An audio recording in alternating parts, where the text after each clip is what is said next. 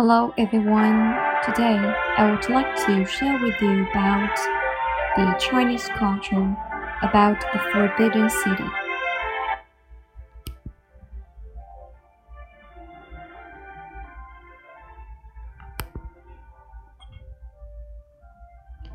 On March uh, about the Forbidden City.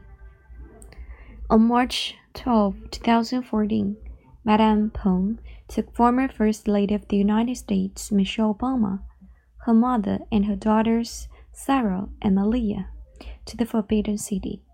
In her travel journal, Miss Obama used the word extraordinary to describe the Forbidden City, and she thought the Forbidden City is far too large to full experience in a single visit.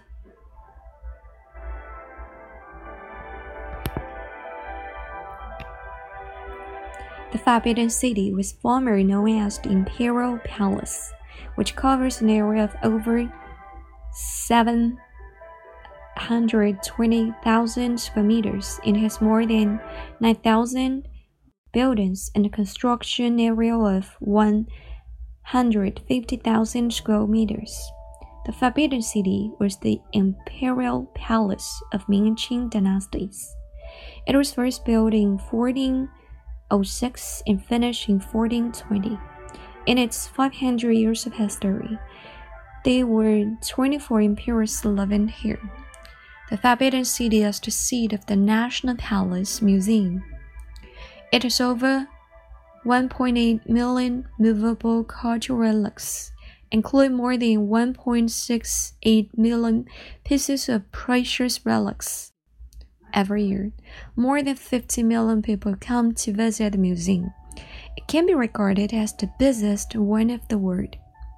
The Forbidden City is known as the world's five major palaces.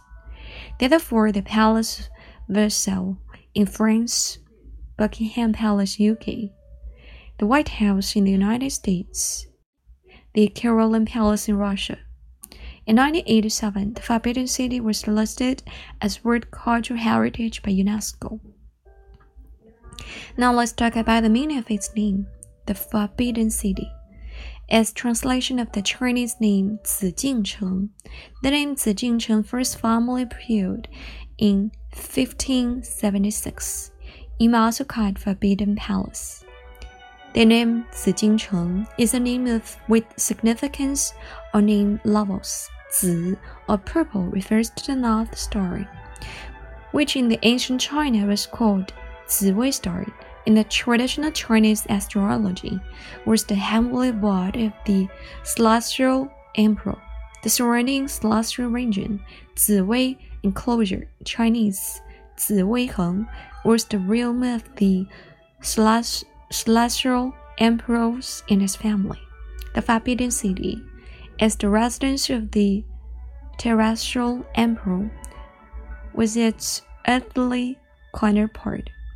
Jing, or forbidden, refers to the fact that one, no one could enter or leave the palace without the emperor's permission. Cheng means a city. Now, let's look at the picture on the stage and tell me what are the main colors of the Forbidden City? Yes, yellow and red.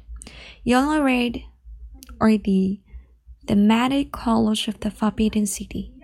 Yellow symbolizes imperial power in ancient China, and red has always been symbolic happiness. Being bright colors they give a sense of warmth and passion. All of the nearly 1,000 individual buildings in the Forbidden City have roofs covered with golden glazed titles, and vermilion walls. The record of the numerous pillars supporting the buildings also has a strong visual impact. On a clear day, the panorama presents by glistening golden tiles on top red buildings under blue sky resembles a dreamland among the green trees surrounding the Forbidden City.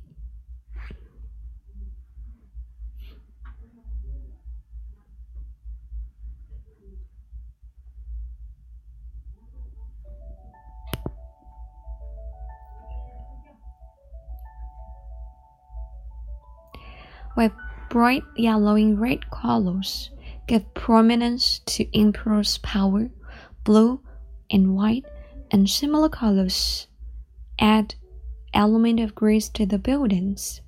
No visitors to the Forbidden City can help but, this, but be stricken by the awe-inspiring sights of its historic wonder in the city of Beijing. The layout of Forbidden City. The Forbidden City is surrounded by a wall which is 10 to 10 meters high, 960 meter long from north to south and 753 meter wide from east to west, covering an area of 720,000 square meters, which is the largest in the world. The outside of his palace is built, moat, which is 52 meters in width, 6 meters in depth, and 3,800 meters in length. Palace has four gates, including Meridian Gate, Wumen, in the south, the Gate of Divine Might, Shenwumen, in the north, Donghua Gate, Donghuamen, in the east, and Xihua Gate, Xihuamen, in the west. Based on its layout and function, the Forbidden City is divided into two parts outer palace and inner court. These two parts are bonded by gate of heavenly purity. Qianqingmen, southeast outer palace, and northeast inner court. The outer palace regards Taihe Palace, Zhonghe Palace, and Baohe Palace as its center, and is located in the central axis of its entire palace. They also translated as Hall of Supreme Harmony. Hall of complete harmony, and Hall of preserving harmony, respectively. Taihe Palace is generally called Emperor's Audience Hall or Qian Chao, where emperors held court.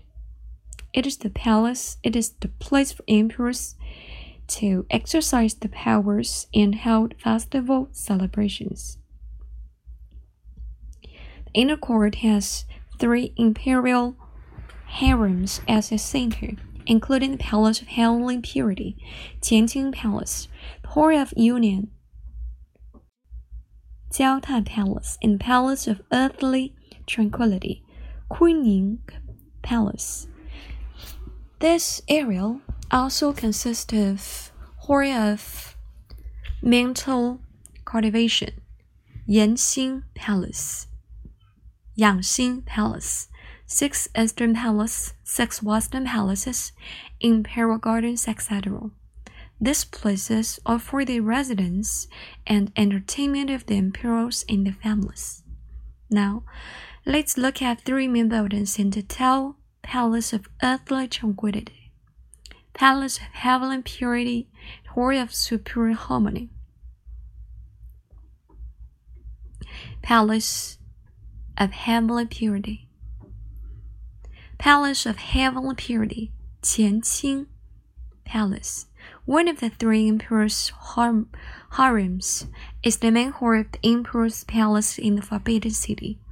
It is the place for the residence and day-to-day public affairs of Ming and Qing emperors. Qian means heaven and Qing means purity. The name of, the, the name of this palace means Lucy sky, a symbol of national stability as a symbol of the emperor's clear and magnanimous behavior. Hall of Supreme Harmony, Taihe Palace. The Hall of Supreme Harmony, also known as the Hall of Golden Chime, is one of the three main palaces in the Forbidden City. And it is China's existing largest wood structure palace located in the powerful and influential position of north south main axis in the Forbidden City. It was built in 4020 and through many times destroyed by fire and rebuilt. The hall is the largest mass in the chief building inside the Forbidden City. It has 11 rooms outwardly and 5 rooms deeply.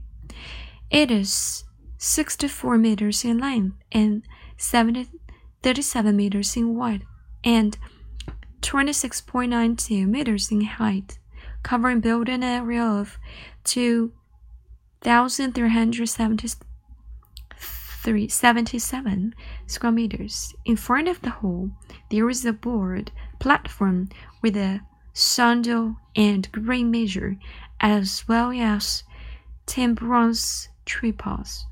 To know more about this awesome architecture, you're very welcome to visit in person someday to experience the magnificence of the residence of the emperors in ancient China.